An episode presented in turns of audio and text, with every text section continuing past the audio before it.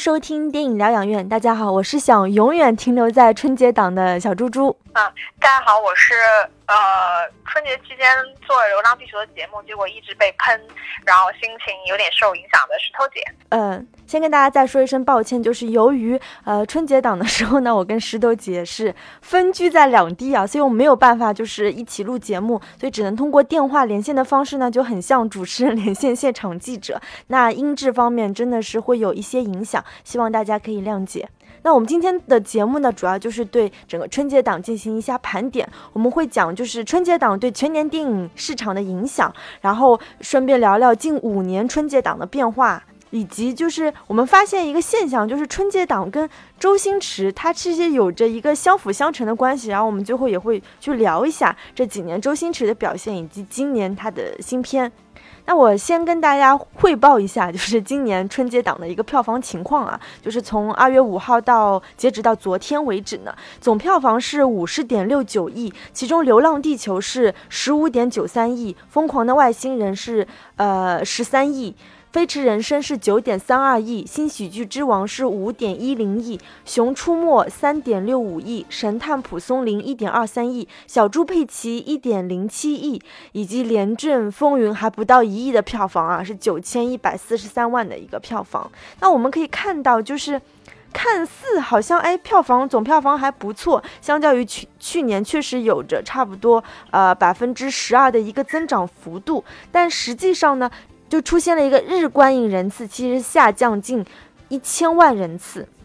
那其实这个数据并不是说特别喜人啊，而且还有一个数据就是说，呃，春节档的前三天，虽然整个排片的那个场次达到了去年整个排片场次的百分之七十，但实际的出票数仅为去年春节档的百分之五十二左右。这个我们同样也能看到，整个观影人群其实是收缩的啊。然后再说一句，就是说，今年石头姐也应该发现，你发现买票的时候电影票很贵，因为现在整个春节档的平均票价已经达到了四十五块钱一张，那相较于去年，其实每张上涨了五点三元。然后这个虽然啊说你抬高了票价，其实至少估算是带来了一点六九亿的票房，但如果你实际上将这部分数据剔除的话，今年春节档的整个票房相较于去年其实是没有增长的。那聊了这么多今年的春节档，石头姐你就是你可以跟我们大家聊一下，就是整个春节档的一个由来是怎么样的？呃，其实，在春节档这个放映时间点之前，我们更常提到的一个词是贺岁片。那贺岁片一般的内容就是围绕着家庭伦理展开的一些喜剧电影嘛，非常的合家欢。那提到贺岁片的代表人物，我不知道你能够想起谁吗？我现在能想起还是周星驰吧，毕竟前两年老看他的那个什么美人鱼啊，什么西游、西游这些片。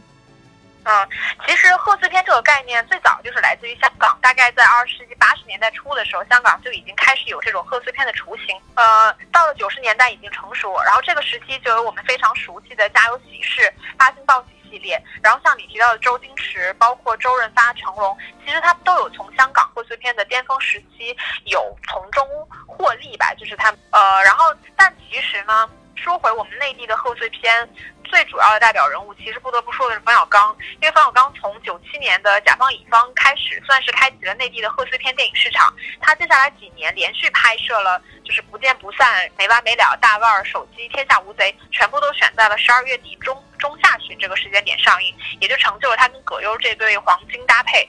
说到这儿，你知道，其实，在二零一零年以前，我们内地是没有春节档这个概念的。春节期间是有很多电影院，他们其实放假的。后来发生了一件事，有一部电影影响了观众在春节期间的观影习惯，你知道是什么吗？呃，是不是那个《阿凡达》？对，其实是因为《阿凡达》在二零一零年一月份在国内上映了嘛，这个是国内院线。第一部三 D 电影，我呃就是我不知道你还记不记得，当时我我的印象真的是一票难求，然后它这个热度持续了很久，一直延续到了春节期间。那在春节七天的假期里面，就是《阿凡达》就拿到了一亿的票房，也是从那个时候开始，其实市场有注意到这短短的几天假期有无限的，也不算无限吧，是非常的有呃巨大的这个票房的潜力。那其实回顾国内商业电影市场这十年，从票房表现来看，春节档真正占据一个非常重要的位置，就是你提到的周星驰，是一三年他拍的《西游降魔篇》开始，这个电影在当年的票房是十二点七亿，接近全年国产总票房的十分之一啊，国产票房。然后此后其实每年春节档期间的电影都会榜上有名，比如说一四年郑宝瑞导演的《西游之大闹天宫》也是以十亿的票房位列全年票房榜第三，然后澳门澳门风云二是以九点七亿位列全年第九。那此后几年呢，春节档几乎就承担了刷新全年电影票房新高的一个重任，比如一六年周星驰的《美人鱼》拿到了三十三点九二亿。就是当当时大家看到这个票房也是震惊了，然后一八年的《红海行动》跟《唐人街探案》，就是两部电影同时在春节档期间票房超过了三十亿。然后严格说起来，我们这几年就是大家争的非常厉害的这个春节档，跟早几年我们说到的贺岁片，它除了一些类型上的差别之外，它们的时间点也是不太一样的。因为贺岁片的时间基本上都是集中在十二月底，也就是元旦啊到春节这段时间。那我们看得出来，现在呃。的电影，我们说的春节档，其实最严格的说法是大年初一到大年初七这段时间，呃，但是呢，春节档期间的电影的热度会一直延续到整个二月份。对，的确是这样。我就发现一月下旬的时候，你基本上是看不到电影，你就感觉全部是要误到就是过年期间才会放，这跟前几年的状况是非常不一样的。那就是聊了春节档的历史之后啊，我们现在看一下，就是春节档到底对全年电影市场有哪些影响？呃，第一个的话是票房占比吧，因为春节档的票房就是它占全年总票房的一个比例啊，春节档票房占全国总票房的比例由二零一一年的百分之二点五七上升到了二零一七年的百分之六点七九，到二零一八年它其实有个小幅回落到了百分之六点一七。我们可以看到，就是春节档在全年票房占比的重要性它是不断上升的，但是另外一方面，其实春节档票房的增速跟全年票房的增速的关联性并不是特别的强，就是全年我们可以想象，基本上各个档期，呃，都会有都有可能会有十亿级以上的电影诞生，整个电影票房的点状分布还是比较明显的。然后第二个它的一个变化，我觉得还是我们在呃半年盘点那期节目也提到过，就是一个渠道渗透，就渠道的变化。春节期间的返乡潮非常明显的带动了三四线城市的票房占比嘛。目前三线及以下城市的春节票房占比已经从一三年的百分之四十一点一五上升到了二零一八年的百分之五十五点九八。当然，这个数字也跟我们之前提到过，就是呃跟三四线城市整个院线和银幕数量的快速扩张是有非常大的关系的。啊，的确是这样。其实说，呃，石头姐刚刚因为说到了三四线城市整个荧幕数量啊、院线数量都在增长嘛，那现在一二线城市的票房占比其实是逐年降低的。那像一四年的时候，一线城市的占比是百分之二十三点二，现在到一九年已经降至了百分之十五点四。那二线城市从二零一四年的百分之四十三点五，已经降到了二零一九年现在的三十五点九。那总体来说，现在就是一二线城市的票房占比跟三四线城市的票房占比应该是差不多五五分这样子的一个比例。那除了这个票房占比以外呢，还发现一个比较有趣的数据，就是今年不是说那个电影票涨了嘛？发现啊都是四十多块钱，其实。确实是这样，因为前几年啊，一四年到一八年，整个一线城市的就是平均票价差不多是四十二块钱，然后二线城市是三十五块钱，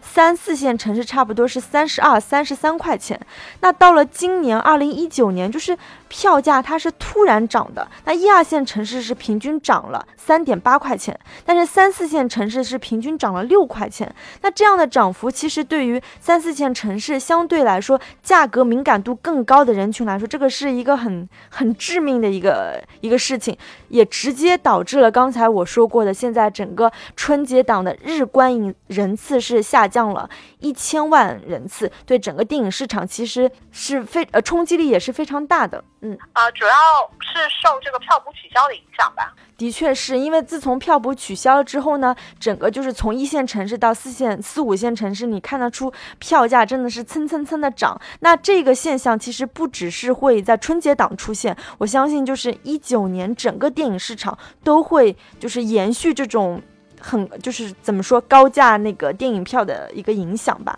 除了票价上涨以外呢，有几类人群的流失十分明显啊。然后我列了几个标签，一个就是女性。还有一个是三十五岁到四十岁之间的人群，以及第三类是以职业来划分的，是工人、服务员这个人群。那这几类人群其实都是就是呃价格很明显的价格敏感者。那这几类人群因为价格敏感，所以导致这个人群流失，其实也是很其实也是很合理的。嗯，我不理解为什么这个这个标签里面会有女性这一个标签呢？就是前几年大家都说啊，春节档你只要抓住了女性群体，你就能抓住这个春节档，是因为基本上就是基本上春节档这些影片的那个性别比例，女性都要占到百分之五十八以上。除了像去年的《红海行动》，它不到百分之四十，其他的片基本上真的在百分之五十八。但到今年就是恰恰相反，今年几部片子，呃，《疯狂外星人》啊，那个《流浪地球》的女性比例都不到百分之五十。嗯，确实，今年总体的类型来说，对观对女性观众吧，我觉得不算是非常的友好。那我们看到这个观影人次减少，然后增量收缩，但是呢，荧幕数又在蹭蹭蹭的上涨，这种反比例的一个现象呢，对电影市场并不是一个好消息。尤其是现在我们说是一个电影市场的寒冬，虽然是呃春节档，大家都在说神仙打架一般，因为。片子都很好嘛，但都无法提振这个市场，所以就是业内人士大家都在说，啊，二零一九年可能是电影行业最艰巨的一年。呃，那好，其实呃，接着你你说到的这个整个观影人次在减少的同时，其实呃还有一个变化是春节档期间的这个电影成本上升的非常明显。去年春节档上映的四部电影《红海行动》《唐人街探案二》《捉妖记二》以及《西游》呃《西游西游女儿国》这几部春节档电影的制作成本都超过了五亿人民币，其中《捉妖记二》光宣发成本就超过了两亿。然后再来看今年的春节档，《流浪地球》目前查到的成本是三点二亿，其中包含了两千万的宣发费用。但是其实从后期它的整个宣传来看，我觉得呃宣发费用应该是高于这两千万的。那目前排名第二，就是票房排名第二的《疯狂的外星人》，它的成本是四亿，《飞驰人生》的成本是五亿，最低的是星爷的《新喜剧之王》，制作加宣发的总成本是在一亿以内。那再结合一下目前五亿的票房成绩，虽然不是特别理想，但总归它是小赚不赔的。说实话，就是目前这么大体量和规模的制作成本，放在别的档期上映，非常是啊啊，放在别的档期上映，风险是非常明显的。比如说以那个拿到五十六亿票房的《战狼二》为例好了，其实它的成本只有一点五亿。那嗯，可想而知，你现在的电影票房五亿、六亿这样一个非常恐怖的数字，放到了其他的档期，很显然市场可能是吃不下的。所以春春节档现在也成为了中国业电影的试点档期。呃，但我觉得伴随着这种成本的增加，我们也很明显的感受到了春节档类型的变化。首先就是类型的多元化，就它不再是单一的喜剧片的天下，因为我们前面说过了嘛，贺岁片给我们的感觉好像就是家庭伦理的喜剧故事一样。但是这几年呢，春节期间其实喜剧跟其他类型的结合是非常明显的，比如说喜剧加犯罪、喜剧加动作、喜剧加古装加玄幻等等。那第二个的话，就是其他类型的崛起，我觉得也是比较明显的。去年春节档的冠军《红海行动》是一部战争动作题材的电影嘛，整体风格是非常严肃的。那今年的春节档冠军就是《流浪地球》，几乎已经是没有悬念了。那这个其实也是一部就是严肃的催泪的科幻灾难题材，这个也涉及到另外一个变化。那我就说啊，我们可以看到题材和节日的捆绑越来越不明显，合家欢不再是观众在春节这个档期看电影的唯一诉求。那我有一个就是比较比较个人化的。的感受就是，其实春节期间看什么样的电影，还是由年轻人在把控着嘛。比如说像我我妈陪我来看电影的话，基本上就是我说看什么就看什么。但是当我问她她想要看什么的时候，就是像《流浪地球》这样，或者是《红海行动》这样的电影，基本上都不会是她第一部第一选择。她期待的其实还是一部更轻松愉快的喜剧。然后再有一个变化的话，就是这几年我们，呃，从一三年到现在，其实我们也培养出来一些自己的比较熟悉的春节档面孔。那首当其冲的一定是周星驰，这个我们放到第二部分再说。嗯，其他超过两届参加春节档的选手有韩寒，韩寒以《乘风破浪》和今年的《飞驰人生》嘛。那《飞驰人生》今年。其实赚不了什么太多的钱，但是也是不赔的。那再有的话就是郑宝瑞导演的西游系列，就是《大闹天宫》《三打白骨精》跟《女儿国》，以及王晶的《澳门风云》三部。呃，除了导演，就是成龙作为招牌，其实从一七年开始也是先后有《功夫瑜伽》和《神探蒲松龄》两部电影上映。总体来说，我们其实是感受得到的，就是香港电影人进入春节档这个市场，他的观念和意识来得更早，他们其实也更加重视就是系列这个概念。那除了前面我们提到这个经常参加春节档的选手，也有一些后起之秀。其实主要就是《唐探二》的陈思诚，因为我们可以估计，就后面《唐探》系列再上映的话，至少他的《唐探》第三部是一定会放在春节档来上映的。那其他的电影，比如说《捉妖记三》，或者是呃，比如说《红海行动》的林超贤，或者是今年《流浪地球》，嗯，因为它都是单片戏，都是单片电影嘛，很难说后续他们还是会继续称霸春节档。嗯，那其实关于这个，刚刚因为石头姐她说，呃，她觉得类型其实是慢慢多元化嘛，但其实我会有一些。不同的想法，我我会觉得就是好像今年的春节档电影同质化倾向挺严重的。如果我要提炼两个关键词，一个是喜剧，一个是科幻。那科幻它是一个新名词，毕竟以前的中国电影是很少有科幻的。然后今年一下子出现两部，一个是《疯狂的外星人》，一个是《流浪地球》。虽然一部是硬科幻，一一部是软科幻，但都是就是套上了科幻的这个这个元素嘛。啊！但是我们是不会承认说《流浪地球》是硬科幻的啊。好，那另外一个元素就是喜剧。我不是说这个是一个喜剧类型，而是整个大概念的一个喜剧元素吧。首先就是喜剧演员，你发现就是活跃在荧幕上的，像什么沈腾啊、王宝强啊、黄渤，以及躲在这个新喜剧之王背后的周星驰，他们都是喜剧演员。那现在好像喜剧演员身价非常高，他们已经成为了某种票房保证。虽然我觉得，当然你说春节档喜剧片，它是一个主流，它。是，就是无可厚非的，但是我我只是个人会有点担忧，那是不是这样的一个倾向会阻碍中国电影的一个多元化的发展？就比如说今年同样也是在春节档上映的《廉政风云》，虽然说拍的有瑕疵吧，但我还没看啊，但是就是是我我在怀疑是不是因为它的那个悬疑风格啊、严肃题材不那么符合喜剧这个这个大类型的元素，所以才导致票房上这么失意呢？嗯。但是你看《红海行动》跟《流浪地球》其实也很严肃啊，这个就是我我会认为就是春节期间的这个喜剧，这个是一个大的方向嘛。这个不论说怎么有一些特例的，但是就是总体来说，喜剧仍然是会继续在春节档期间强势的。但是我理解你说的，就是有一点不好的是在我们看全年的整个类型电影里面，喜剧占据越来越多。重要的作用就是喜剧看上去是一个更加保险的，能够拿到高票房的这样一个保障，所以这个也导致了我们在今年春节期间看到了，就是像沈腾也好，或者说像王宝强也好，这样就是自身带有非常强烈喜剧符号的这样一些演员，在这个春节档期间强势的出现，因为这个是，呃，可能整个市场看起来更加保险的一种做法。嗯，的确是。然后另外一点呢，其实也蛮可怕的，就是我会发现今年的春节档这个口碑营销进一步发酵，然后导致口碑对电影票房的影响是越来越大。就比如说啊，举一个就是小猪佩奇的例子，就年前的时候，大家朋友圈都在刷屏那个小猪佩奇的那个短片的宣传片，结果到了真正上映的时候，其实小猪佩奇的票房并不好。呃，这也说明了，就是说电影的。内容质量，整个口碑其实对票房真正的影响是比较大的，而不是靠完全靠前期的一个营销。嗯，但是说到这个事情，我也会有一点就是不太好的感觉，就是我觉得，因为我们看到一直以就是这几年吧，我们觉得口碑是能够去呃拯救一部分在排片或者在市场上前期没有那么受重视的一些电影，然后让他们拿到一些好的票房，这个也是我们一直以来认为比较好的。部分，但是其实现在我反而感觉口碑像是被绑架了一样。就是什么是口碑呢？就是我作为一个普通观众，我来看这部电影，我觉得这样这部电影好，我去呃介绍给其他的人，我觉得这样传呃这样的东西是口碑。但是另外一方面，我作为一个普通的观众，我是不是要背负着说，我要抱着强烈的民族自豪感，我要抱着呃复兴民族电影工业的，或者是我对这个电影有什么样的责任的方式去？这样的眼光去看待一部电影，进而就是让我没有办法说这部电影不好。我觉得这种绑架下的口碑，就是反正让我觉得其实也挺恐怖的。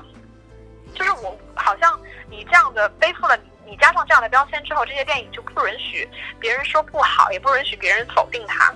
的确是这样，但是很可怕的一点就是，大多数人他其实是没有意识到自己被这些口碑绑架了的。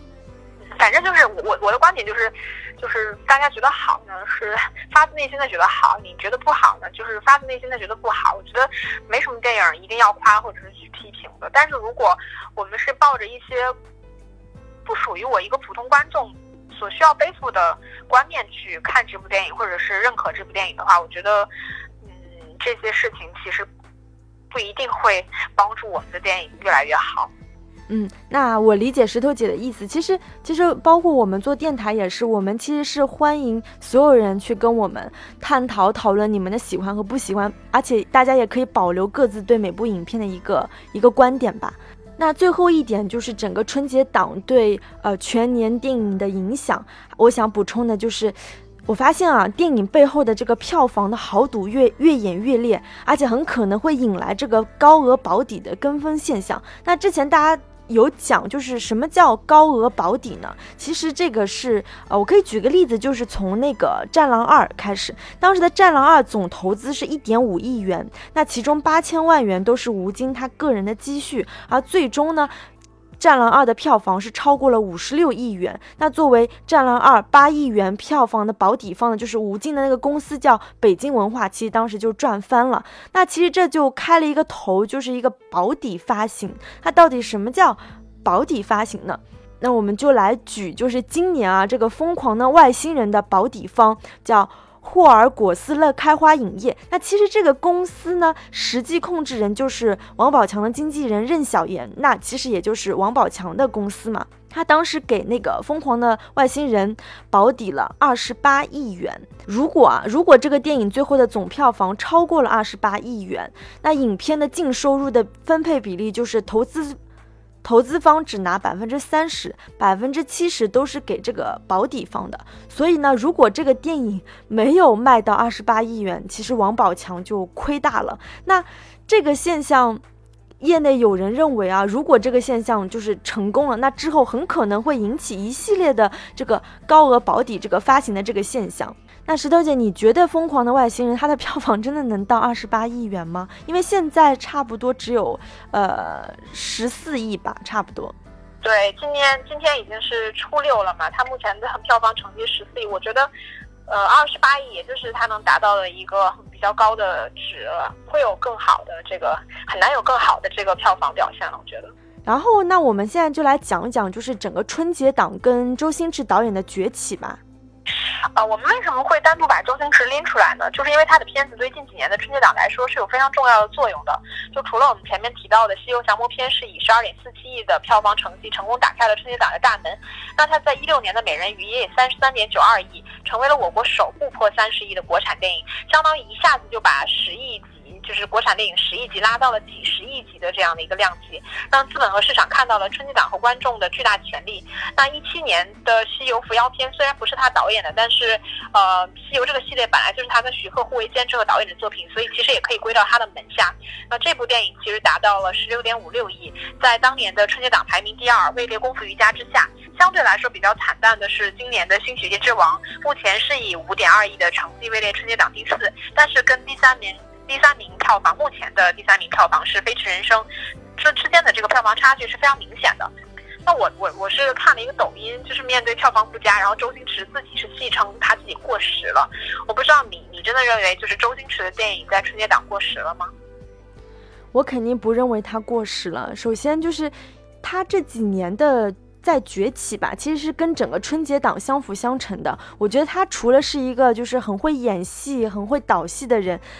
他一个很重要的标签，我觉得他是一个很精明的生意人，而且他对电影市场的脉络把握的非常准。那主要体现在两个方面啊，一个方面就是。他很精准的把握了，就是喜剧片在春节档本来就是一个最安全的类型选择。那我们发现啊，现在整个喜剧市场其实从就是像呃两千年的时候，每年其实只有三五部喜剧电影在投放，到了二零一二年以来，每年电影市场要投放三十到五十部这样一个投放量。同时呢，就是说市场投放量在增加，而且整个喜剧生态圈形成了。在《疯狂的外星人》那期节目当中，其实我们有比较像宁浩、徐峥、黄渤这类的黑色幽默，然后也比较了就是沈腾为代表的那个开心麻花喜剧。同属于这个喜剧生态圈的，当然就还有这个周星驰为代表这个无厘头喜剧，以及以成龙为代表的功夫喜剧。另外一个周星驰，我觉得他很厉害的点就是。他将喜剧和其他类型融合在一起。现在的喜剧片其实已经成为一种就是复合类型的喜剧，比如说像周星驰的《功夫》《西游降魔篇》《美人鱼》，那他在喜剧的基础上其实是嫁接了很多其他的元素，比如说奇幻呀、呃爱情啊、神话、冒险等多种类型，使得整个怎么说类型片的密度增加了很多。那其实蛮意外的，就是。你你像今年的周星驰的新片《新喜剧之王》，却摒弃了这些类型的混杂，仅仅拍了一部就是非常简单，而且看上去其实有点粗制滥造的这个片子。我我认为他应该是故意的，出于他的一个很很精明的生意人的头脑，而且还有人吐槽说是因为他那个美人鱼二没拍得出来，所以就赶工几周就拍了这样一部喜剧片。但是我个人因为我看那个片子，我还是蛮喜欢的。我觉得相比于早年的，就是喜剧之王，他拍的是他他个人的故事，到今年的这个新喜剧之王，我觉得他拍的是一个群像，拍的是整个可能是在横店啊，或者是在北京，就是那些跑龙套的那。种演员，我我其实是有被感动到的。呃，其实是后来我们去做这期节目的时候，我去查一些就是呃相关的资料。我觉得以周星驰的能力来说，我觉得他们其实是有故意的在回避今年春节档，或者说像你说的整个市场的这么个风向。